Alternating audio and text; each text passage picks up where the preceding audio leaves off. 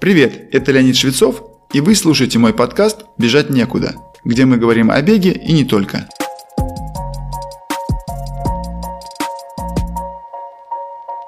Привет!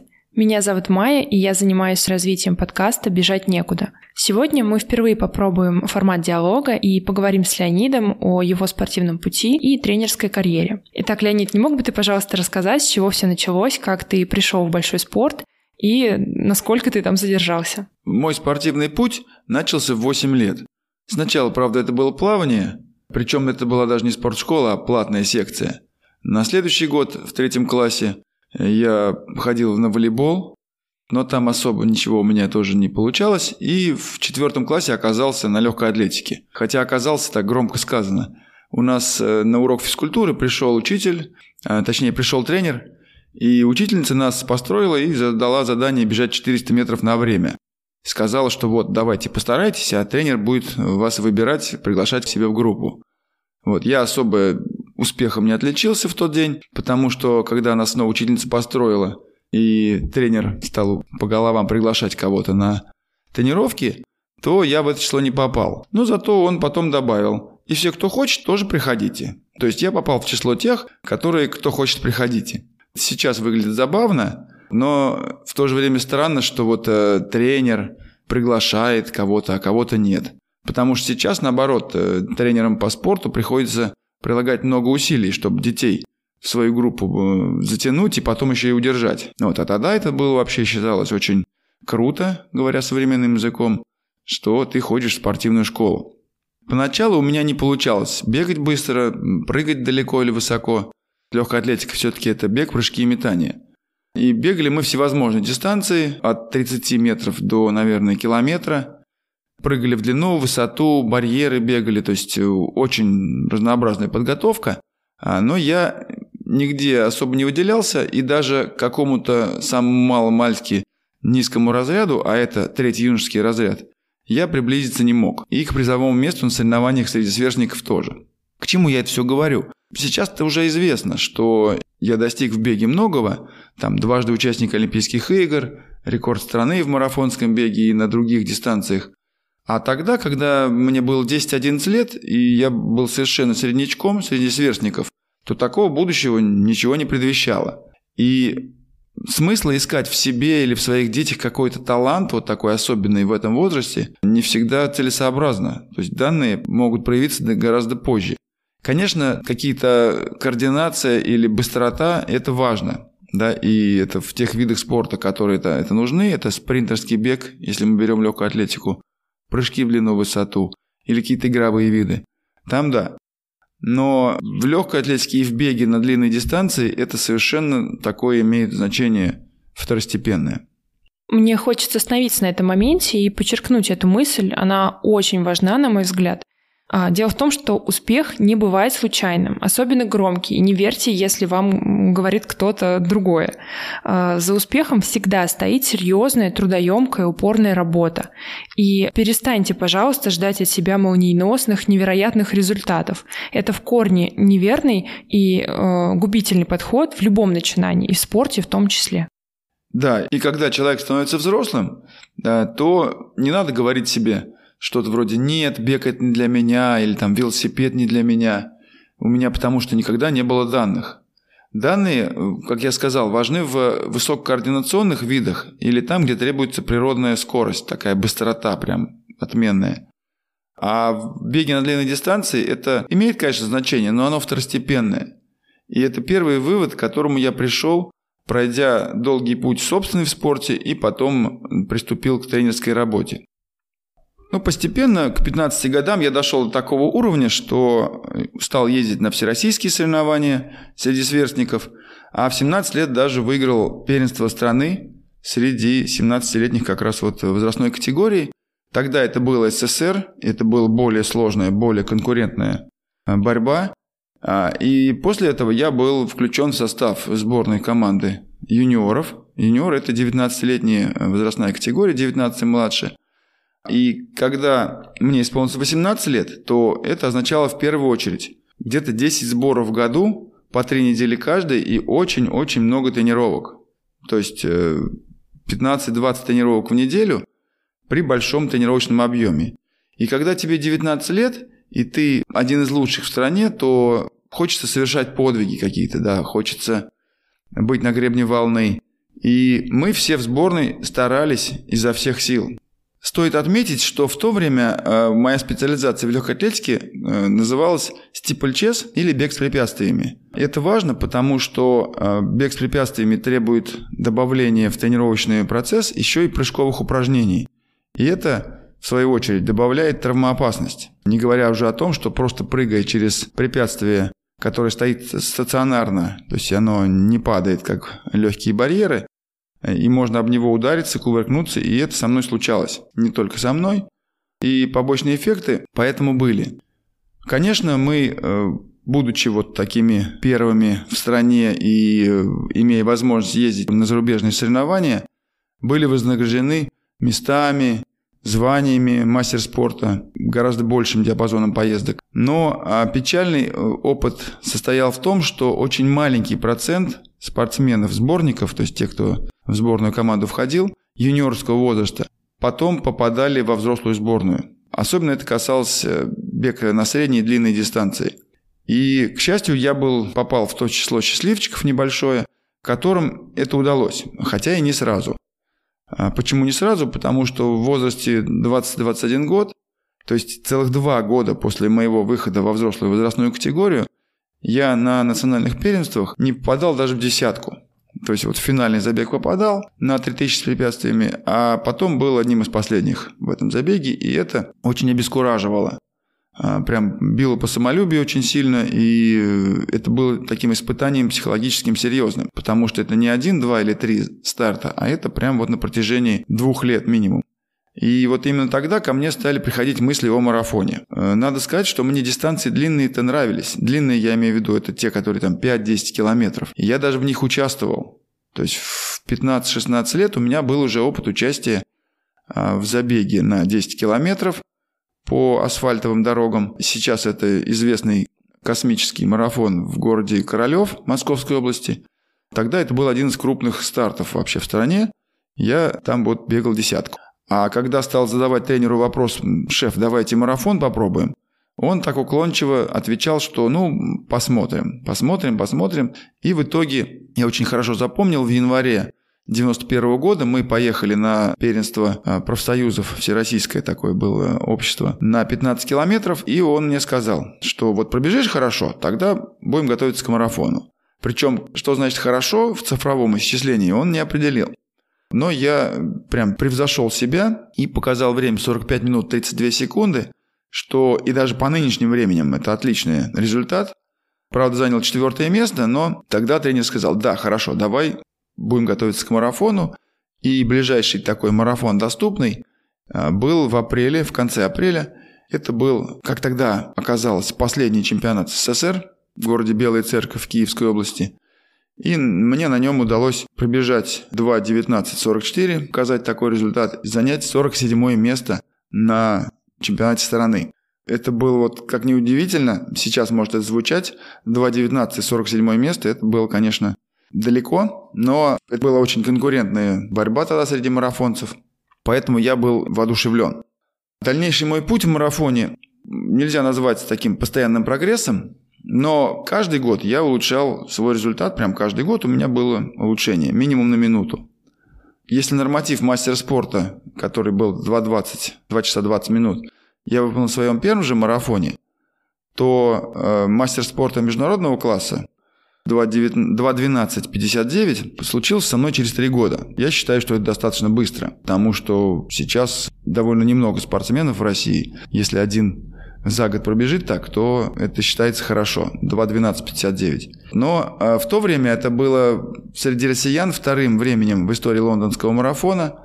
После того, как Яков Толстиков одержал сенсационную победу в 1991 году э, с результатом 2.09.17. Даже 18 место вроде скромное, но я был чрезвычайно счастлив.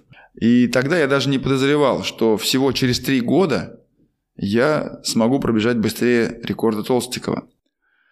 Честно говоря, это было всего на одну секунду быстрее, но оно быстрее. И поверьте, даже одна секунда в марафоне на вот таком высоком уровне считается тоже прогрессом. И мне довелось быть рекордсменом страны более 10 лет. Но тогда я об этом не думал. Что я думал, ну мне всего 28, в марафоне-то это только начало расцвета. И я думал, что я еще превышу свой результат. К тому времени в моем арсенале уже было несколько международных марафонов и, да, даже Олимпийские игры. Случилось это в Атланте, в Америке. И мне, к сожалению, нелегко вспоминать эти игры, потому что та Олимпиада обернулась для меня провалом. По причине банальной простуды, которая напала на меня за 9 дней до старта. И вот здесь я хочу сделать такую паузу и произнести такой вывод второй, который важен в любой сфере жизни, но в спорте он решающий. Никогда нельзя недооценивать мелочи. Несколько глотков ледяного спортивного напитка в жаркий день после тренировки стали, стал таким роковым для моего организма. Находясь на пике спортивной формы, я, да любой спортсмен, обладает наименьшей сопротивляемостью к инфекциям, простудным в частности. И мой случай не стал исключением. А результат известен – 66 место из 122 участников. Причем чемпионом Олимпиады той стал парень из ЮАР, которого я за 4 недели до этого обогнал на маленьком местном старте. А, на, правда, эта дистанция была совсем другая, 8 километров, конечно, не марафон. Но если вы бегун-любитель, готовитесь для себя к важному для себя старту, ваша подготовка, как правило, занимает несколько месяцев, а то и больше. Да, там год можно готовиться к марафону первому. То крайне желательно за 2-3 недели до этого важного забега просто проявлять внимательность к себе, к своему организму. Э, хотя вашей целью не являются медали или призовые деньги, все равно вы хотите получить максимальное удовольствие, а, реализовать свою вот эту всю форму, всю вашу тренировочный период и получить заслуженную медаль на финише. То же самое и к тренировкам относится, потому что спортсмены вообще и любители тоже относятся к категории людей, которые живут на всю катушку. Люди склонны к путешествиям, каким-то активностям по жизни. Но все это может повлечь какой-нибудь подвернутый голеностоп на небольшом кроссовом забеге, и таким образом вся подготовка может э, полететь на смарку, да, может обернуться месяцами реабилитации. У меня есть э, ученик, молодой парень, который прогрессирует очень во всех результатах своих, и он дважды серьезно травмировался именно вот в такой ситуации. Первый раз просто вообще на скейтборде катался. Этот случай к бегу не относится, но может произойти с любым любителем экстрима. Не очень, конечно, приятно в такой ситуации оказаться. Потом в моей жизни была вторая Олимпиада в Афинах. Нет, э, наверное, пожалуй, это была третья. Потому что на вторую свою я просто не попал. Не повезло. Если вы знаете историю Олимпиад, то после Олимпиады 96 -го года в Атланте следующая была в 2000 году в Сиднее. И накануне ее я имел второй результат в стране, но он уступал всего лишь 6 секунд соотечественнику Дмитрию Капитонову по итогам предолимпийского года. Но волею судьбы, а именно по причине разногласия, личного разногласия с главным тренером, тогдашним главным тренером сборной Валерием Куличенко, на Олимпиаду я не поехал. То есть я был не просто в списке сборной, я был включен в официальную брошюру для прессы той команды, которая выезжала в Австралию. Но такое бывает. Вот не поехал. И сами понимаете, сказать, что я был разочарован, это ничего не сказать. Потому что такой удар сильный. Почему я об этом случае упомянул? Ну вот сейчас ситуация для многих любителей похожая. Если вы э, стали бегать, э, особенно стали бегать марафоны ранее 2020 года, то понимаете, каким ударом было для многих любителей по всему миру отмена всех этих соревнований и мейджеров в том числе, марафонов мейджеров, 5 самых крупных в мире, точнее 6 сейчас. И пресловутый вирус, конечно, сделал свое черное дело, очень серьезный удар, но э, к чести всех, ну почти всех бегающих, люди потихонечку переступили через этот порог, через это препятствие и стали как-то искать возможности. Потому что для многих мотивацией была вот эти вот марафоны, эти медали финишные. Сейчас они возобновляются, но, опять же, всякие препоны в виде наших, например, вот прививок или тестов. И, в частности, вот сейчас нам приходится с моим учеником отказаться от участия в лондонском марафоне, который запланирован на 3 октября, потому что просто наша страна входит в так называемый оранжевый список, и там особые условия, можно сказать, трудновыполнимые для вот участия или невыполнимые. Поэтому мы стали искать, мы, я имею в виду все бегуны, стали искать альтернативные источники мотивации. И в качестве примера могу сказать, что вот двое моих учеников в течение полугода после введения карантина в 2020 году самостоятельно установили личные рекорды на марафонской дистанции. То есть это не какие-то там коротенькие, да, это 42 километра. А один еще я опробовал и освоил короткую дистанцию, наоборот, 5 километров. Это то, что тоже подогревает э, интерес к спорту, к бегу именно у каждого отдельного человека. А когда я пропустил Олимпиаду в Сиднее, то не, недолго погоревал, пару недель, а потом агент мне подобрал осенний марафон, где я даже занял третье место. Возвращаясь к Олимпиаде в Афинах 2004 года, по факту она стала моей второй. Вот. И мне уже было 35 лет, то есть это уже такой вот зрелый марафонский возраст, там завершение вот этого пика э, марафонской формы, но для меня это вовсе не было каким-то психологическим ограничением, я рассчитывал на успешный успех, как сейчас говорят. Нельзя сказать точно, что прямо он был громким. Это было 13 место в абсолюте и третье место среди европейцев. Ну, можно все-таки оценить это выступление как достаточно успешным, потому что доминирование африканских бегунов, оно просто сейчас ошеломляющее, и поэтому я уехал из Афин, ну, по крайней мере, удовлетворенным. А дальше как-то постепенно получилось, что я стал ультрамарафонцем. Леонид, существенная часть твоей жизни была посвящена как бы командной работе в составе сборной страны. А как ты э, пришел к идее ультрамарафона? Как ты перешел из э, категории марафонов к таким более длинным дистанциям? И вообще расскажи, что такое ультрамарафон, потому что далеко не все э, наши слушатели знакомы с таким понятием. Что это, сколько это километров, и какие они вообще бывают? Любая дистанция в легкой атлетике, которая длиннее 42 километров, называется ультрамарафонской, ну, то есть относится к категории ультрамарафона. Но в реальности это, конечно, не, не 43, даже не 50 километров, обычно это 100, но в моей жизни ультрамарафонской дистанцией основной стал марафон Комрадс, который имеет такую нестандартную протяженность, как 87 и 90 километров. Разные цифры связаны с тем, что трасса пролегает один год от побережья вглубь континента, а следующий год, наоборот, из глубины континента к побережью. А где он проводится? Проводится он в Южноафриканской республике, причем а, это самый старый исторический ультрамарафон. Проводится он с 1921 года. То есть в этом году ему исполнилось 100 лет, и он де-факто является самым массовым, самым престижным и служит таким негласным чемпионатом мира. Хотя чемпионат мира проводится, дистанция 100 километров, но самые сильные ультрамарафонцы собираются именно на Комрадс.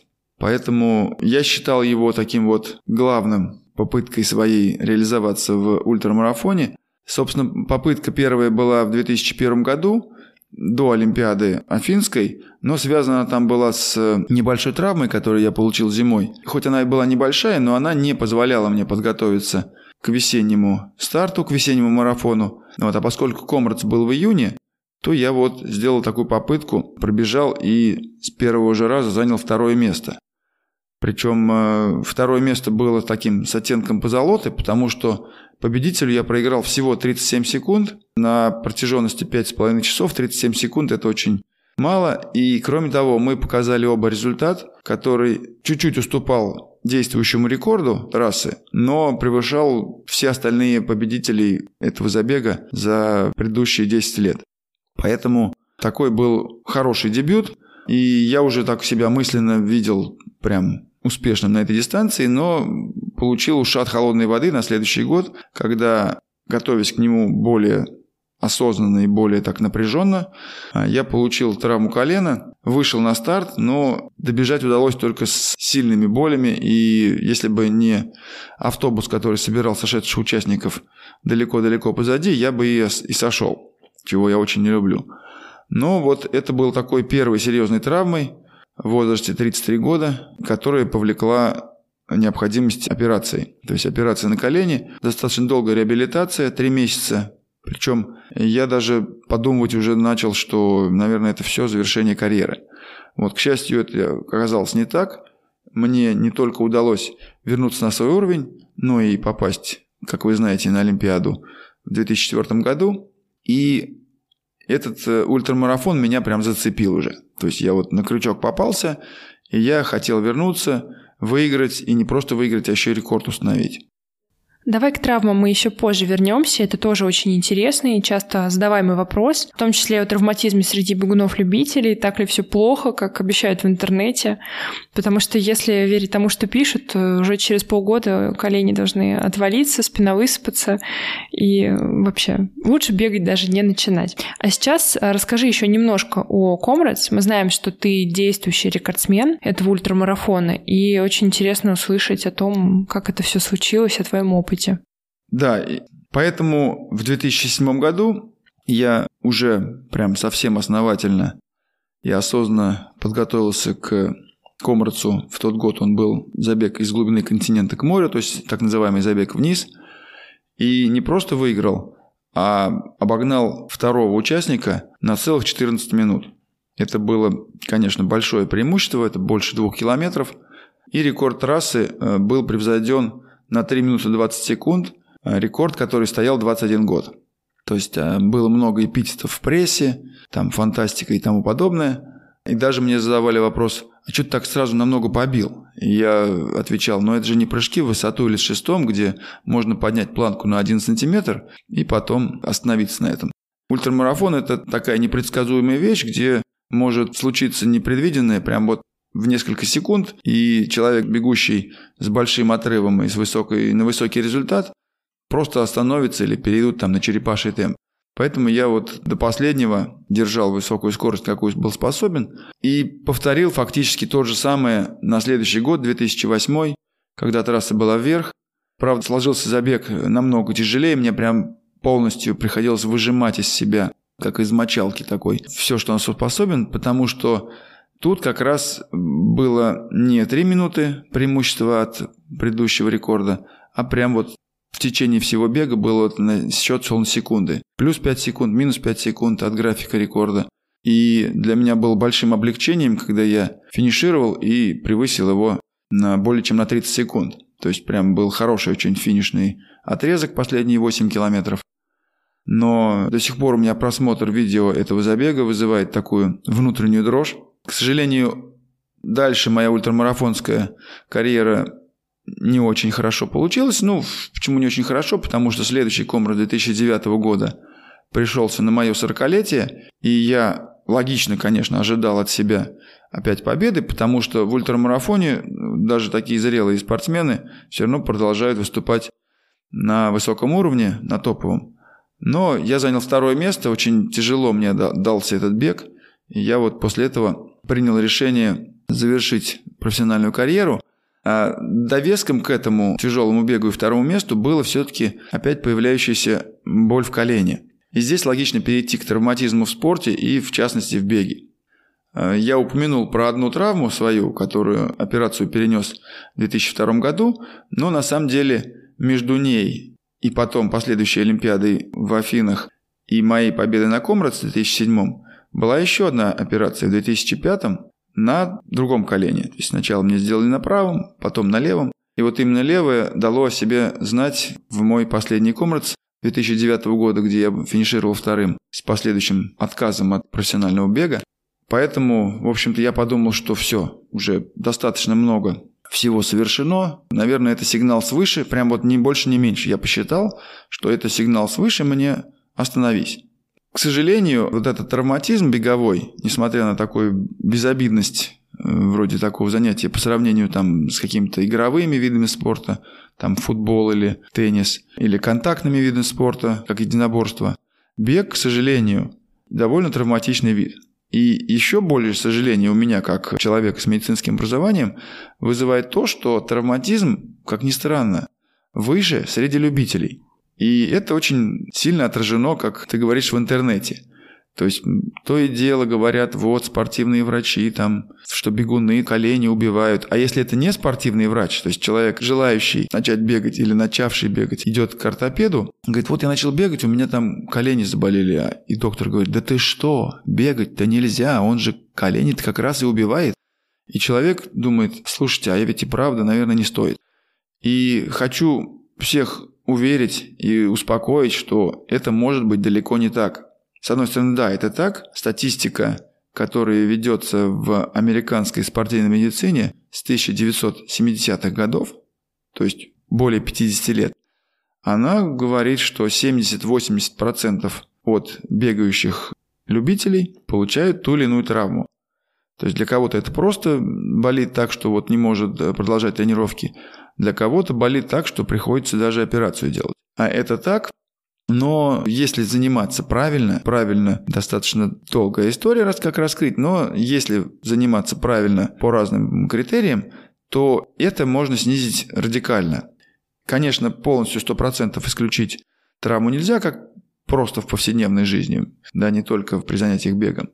Но ее можно снизить, и этому у меня есть очень хорошее логическое объяснение, и все наши ученики школы бега тому подтверждение – я считаю, что человек должен приходить в занятия спортом не для того, чтобы потом ходить по врачам, а для того, чтобы получать удовольствие и улучшать здоровье.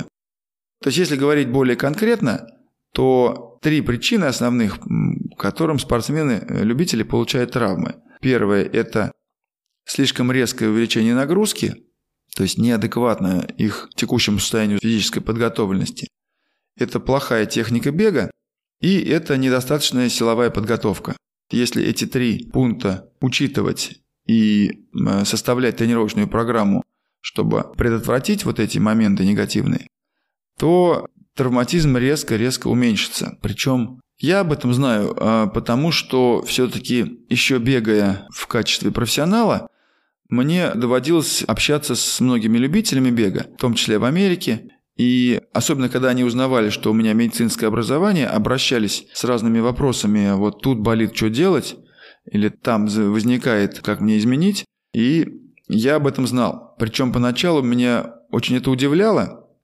Я ведь знал, что они бегают там в два раза медленнее и в три раза меньше. И каким-то образом у них все это болит, а у меня все хорошо было. Вот. Оказалось, что причина вот как раз в тех трех пунктах, которые я назвал. То есть, если говорить конкретно обо мне, то я начал заниматься в 10 лет, когда, будучи ребенком, у меня было все пластично и легко подвергалось развитию. Со мной занимался тренер, то есть или я с тренером, где мы получали разностороннее развитие, если помните, и бег, и прыжки разного рода. И самое главное это упражнения, беговые упражнения, силовые упражнения, очень большой арсенал. И в дополнение ко всему все это было постепенно. То есть, когда это мы говорим о многолетнем процессе о многолетнем прогрессе, то, конечно, э, это все способствовало именно физиологическому укреплению опорно-двигательного аппарата и сердечно-сосудистой системы, что в итоге вылилось в мою такую долгую спортивную карьеру.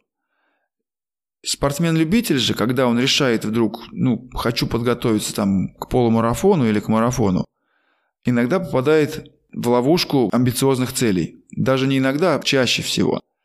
Хочется сразу вот что-то такое классное достичь, всему миру об этом рассказать, или, по крайней мере, своим ближайшим друзьям и родственникам. И люди вот стремятся. К сожалению, иногда тренера их подбадривают, вроде как они же должны стимулировать, они должны мотивировать. Но э, я, например, вижу роль тренера в большей степени в сдерживании чрезмерно амбициозных учеников, что я тоже своими учениками вот проповедую, если можно так выразиться потому что как раз именно постепенный вот этот вот прогресс многолетний, он является залогом низкого процента травм. Причем мой такой конек – это техника бега, работа над техникой бега у любителей. Если этот принцип соблюдать, то даже небольшие возникающие какие-то травмы, они гораздо быстрее проходят. То есть, если, например, колено заболело в результате истончения хряща, то есть начальные признаки артроза, или воспаление связки боковой, то лечить их можно несколько недель.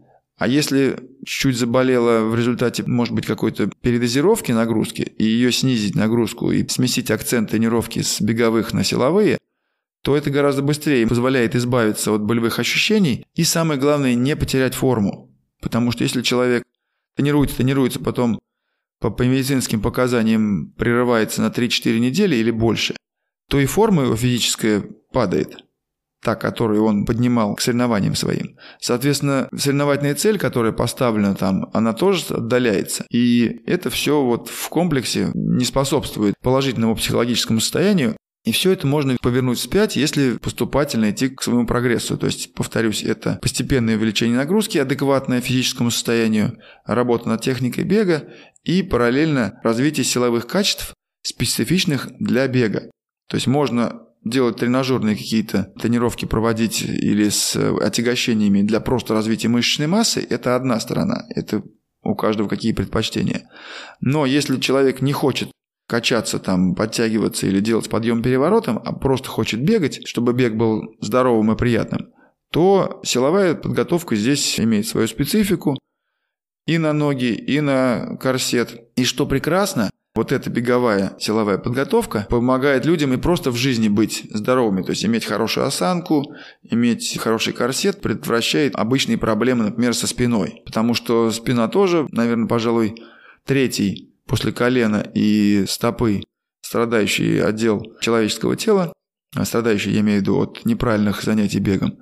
И вот э, если помнить об этом и учитывать, то и в повседневной жизни, тем более при ходьбе или сидении, то есть в повседневной жизненной активности, спина тоже будет крепче. Ну, то есть, если э, резюмировать, то не так все и страшно. И э, если подходить к занятиям бегом осознанно и не стремиться пробежать ультрамарафон, допустим, сразу через год после занятий, то э, серьезных, как минимум опасных травм э, можно избежать. Да, совершенно верно. Если вы об этом знаете, то есть предупрежден, значит вооружен. Это просто надо понять и, и принять, что это будет частью ваших тренировок, вашего тренировочного процесса, но вознаграждением будет как раз хорошее здоровье и приятные ощущения. Ну здорово, значит, надо просто пробовать и не бояться. И мы плавно перешли к следующему этапу твоей карьеры. Ты услышал и прочитал этот знак свыше, что надо заканчивать профессиональную карьеру марафонца, ультрамарафонца. Ты пришел к этому решению.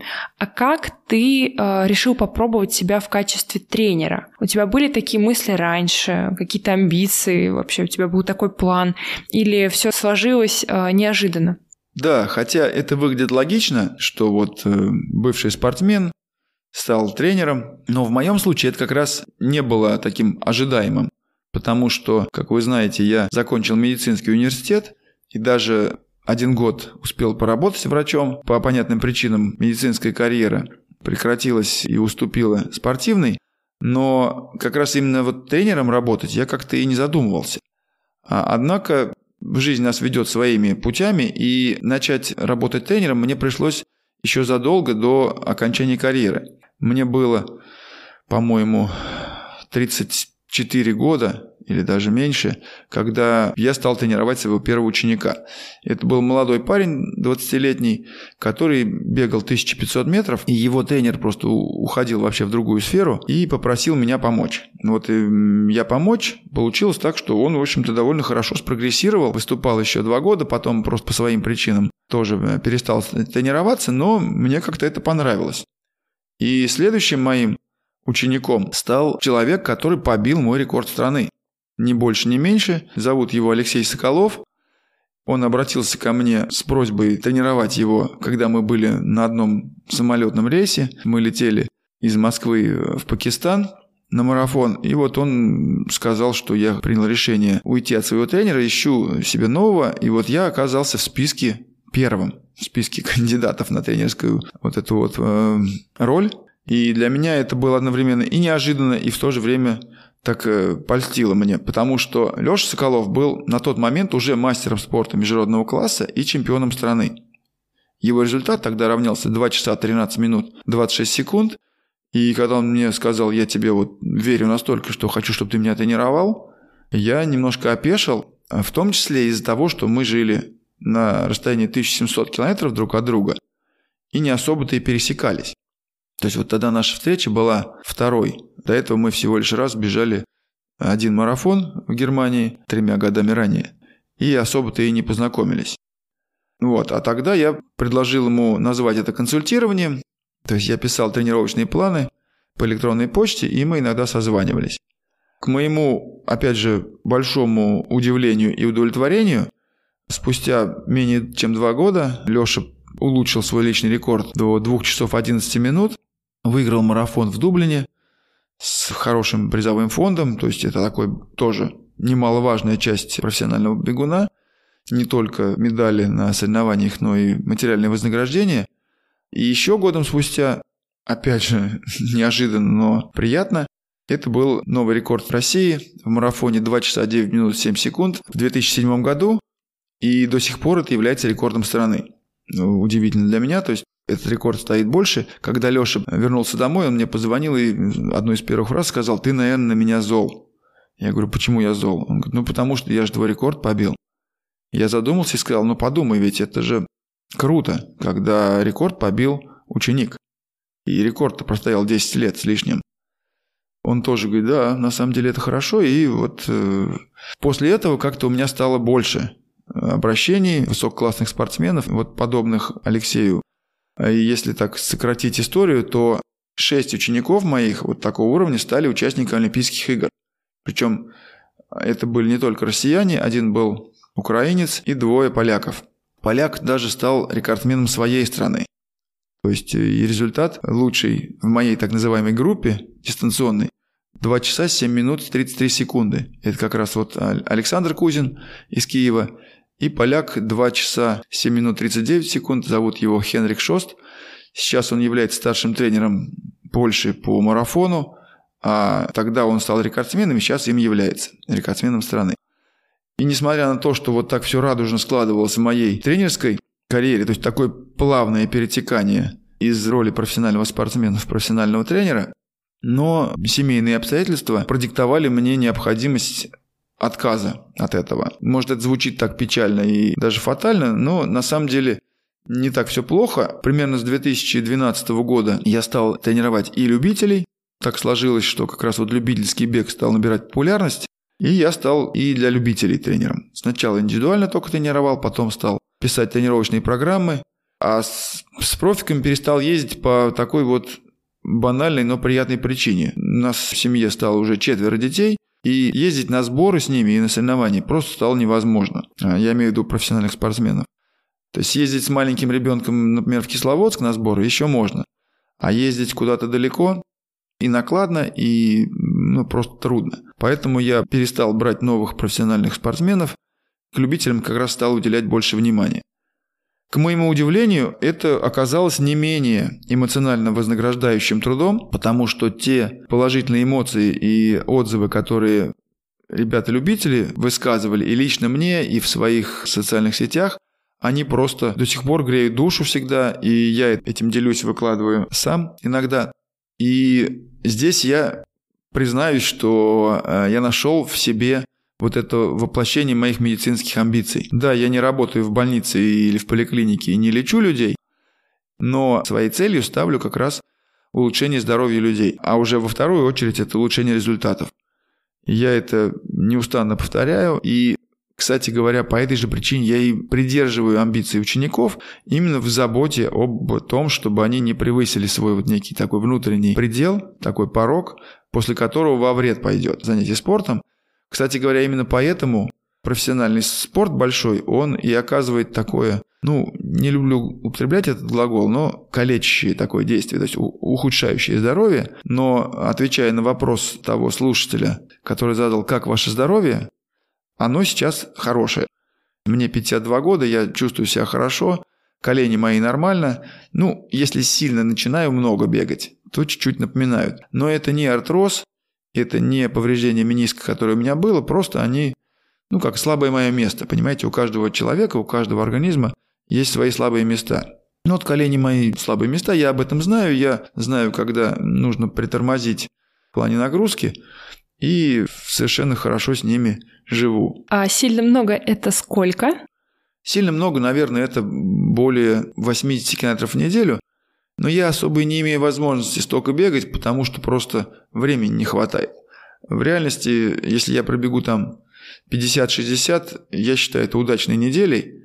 Я считаю это вообще счастьем для себя, ну, частью такого моего счастья, что я после стольких десятков тысяч километров, преодоленных в тяжелом быстром темпе, я до сих пор выхожу на какую-то лесную или парковую тропу или на асфальтовую дорогу набережной и наслаждаюсь до сих пор этим процессом. Несмотря на то, что он намного медленней, даже до смешного доходит. Допустим, у профессионального марафонца темп 5 минут на километр является таким вообще черепашим. И в то же время у любителя 5 минут на километр быстрее. Это прям крейсерский темп такой, крейсерская скорость. Для меня это вызывает улыбку, но у меня, вернее, вызывает улыбку, но это так, и я совершенно нормально к этому отношусь. Более того, это дало мне осознание, что если человек бежит 7 минут на километр и говорит, я такой медленный или я такая медленная, я совершенно спокойно говорю, да это нормально, поверьте, гораздо больше людей вообще этого не делают. И есть такая цифра, которая иногда всплывает в просторах социальных сетей, что менее 1% населения Земли пробежали марафонскую дистанцию. Вот если вы ее пробежали, то вы в эксклюзивном одном проценте. Это не значит, что я всех прям мотивирую бежать марафон. Достаточно пробегать и там 5-10 километров за один раз, как свою максимальную дистанцию. Но если вы это сделаете, то это сослужит вам очень хорошую службу. А расскажи пару слов о твоей школе бега, пожалуйста. Что это за проект, к чему вы готовите, кого вы готовите, может ли любой прийти в вашу школу или это все-таки больше для спортсменов? То есть, например, у меня нет спортивного прошлого, могу ли я стать вашим учеником? Да, наша школа бега, которую мы называем школа бега Леонида Швецова, как раз и направлена на тех, кто не бегал совсем и хочет, но побаивается. Или, например, не задумывался, но послушал подкасты или какую-то статью прочитал и задумался о том, что это стоит попробовать. Может, это пафосно звучит, но здоровье – это то, что у нас есть в одном экземпляре, и его расходовать нельзя бездумно. Мало того, расходуем мы его в повседневной жизни, его надо как-то поддерживать и укреплять по возможности. И вот как раз эта идея и лежит в основе э, работы тренеров школы бега Леонида Швецова. А мы начинаем работу с каждым новичком, который приходит к нам, с того, что мы просим их пройти тестирование, желательно медицинское, если нет возможности, то сделать несложный тест функциональной готовности. И потом э, начинаем заниматься как раз по тем принципам, которые я сегодня назвал. Это э, силовая подготовка, техническая подготовка, техника бега и очень постепенное увеличение, собственно, беговых тренировок. Начинаем буквально с 10-15 минут, в начале тренировки и там 10 минут в конце. Но это как раз и позволяет людям плавно войти в регулярные беговые тренировки и избежать или минимизировать травмы. Потому что те, кто пробовал, может быть, неважно, бегать или ходить в тренажерный зал, наверное, знают, что через 2-3 недели после начала регулярных тренировок начинают болеть мышцы, если речь о беге идет, то люди пробегают буквально там 2-3 минуты, начинают задыхаться, и это точно неприятное ощущение. Нехватка воздуха – это то, чего человек не ожидает и не хочет получать. Мы же учим бежать так, чтобы вы могли, во-первых, это такой косвенный признак, чтобы можно было спокойно разговаривать, хотя это вовсе не нужно и не обязательно.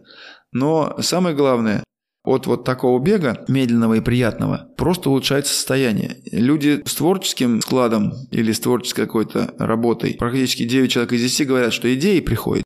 Или после бега, или на бегу, и вам не надо быть, поверьте, творческим человеком, чтобы это прочувствовать, просто надо следовать тем принципам, которые мы проповедуем, которые мы даем в заданиях, Каждое задание в школе бега и все программы тренировочные наши преследуют одну вот такую мысль и одну цель, чтобы научиться бегать постепенно и научиться бегать правильно и приятно. Если этому следовать, соблюдать, то вы получите то, о чем мы и говорим. Ну, то есть нужно просто довериться тренеру, да?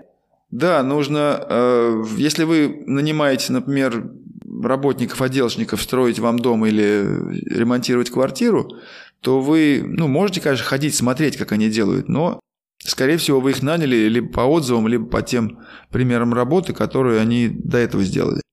И вы не будете подбегать к ним и брать там малярную кисть или что-то там еще, помогать им делать. Также и в тренировках. Если вы доверились тренеру, то просто следуйте его заданиям, следуйте его советам, а не пытайтесь что-то изобрести самостоятельно.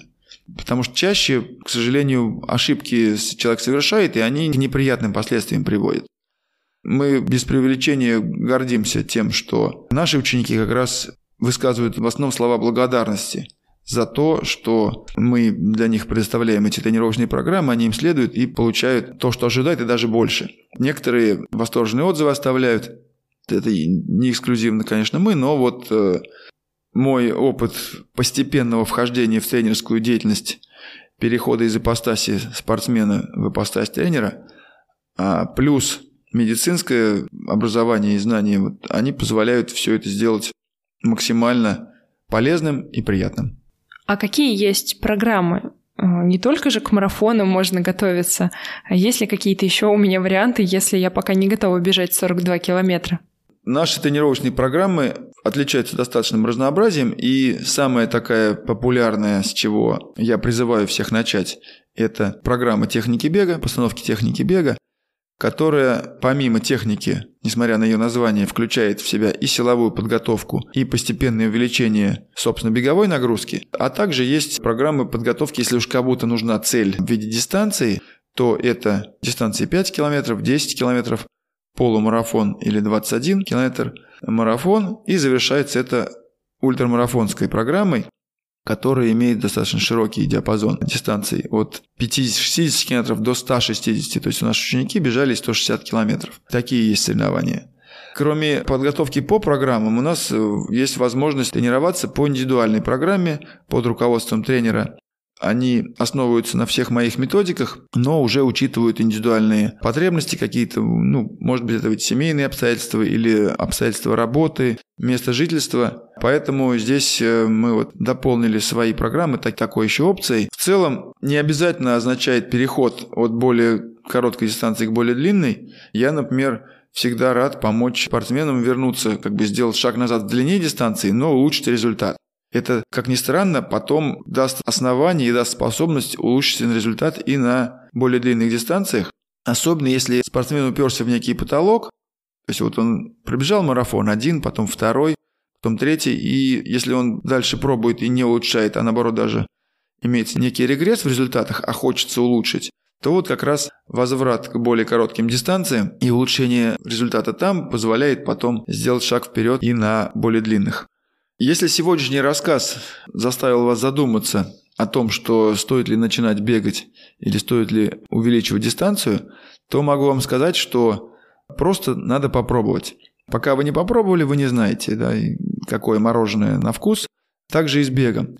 Поверьте, те положительные эмоции, которые человек испытывает э, после финиша марафонской дистанции, они возможны и после пятикилометровой. Потому что одна из классных эмоций или ощущений, которые человек может испытать, это преодоление себя. Когда вы доказали себе, что сделали что-то, на что вы думали даже не способны, это заряжает и добавляет вам энергии. То, что в процессе этого вы тоже получаете положительные эмоции и бонусом идет улучшение здоровья, я думаю, уже одно это только говорит в пользу того, что стоит попробовать.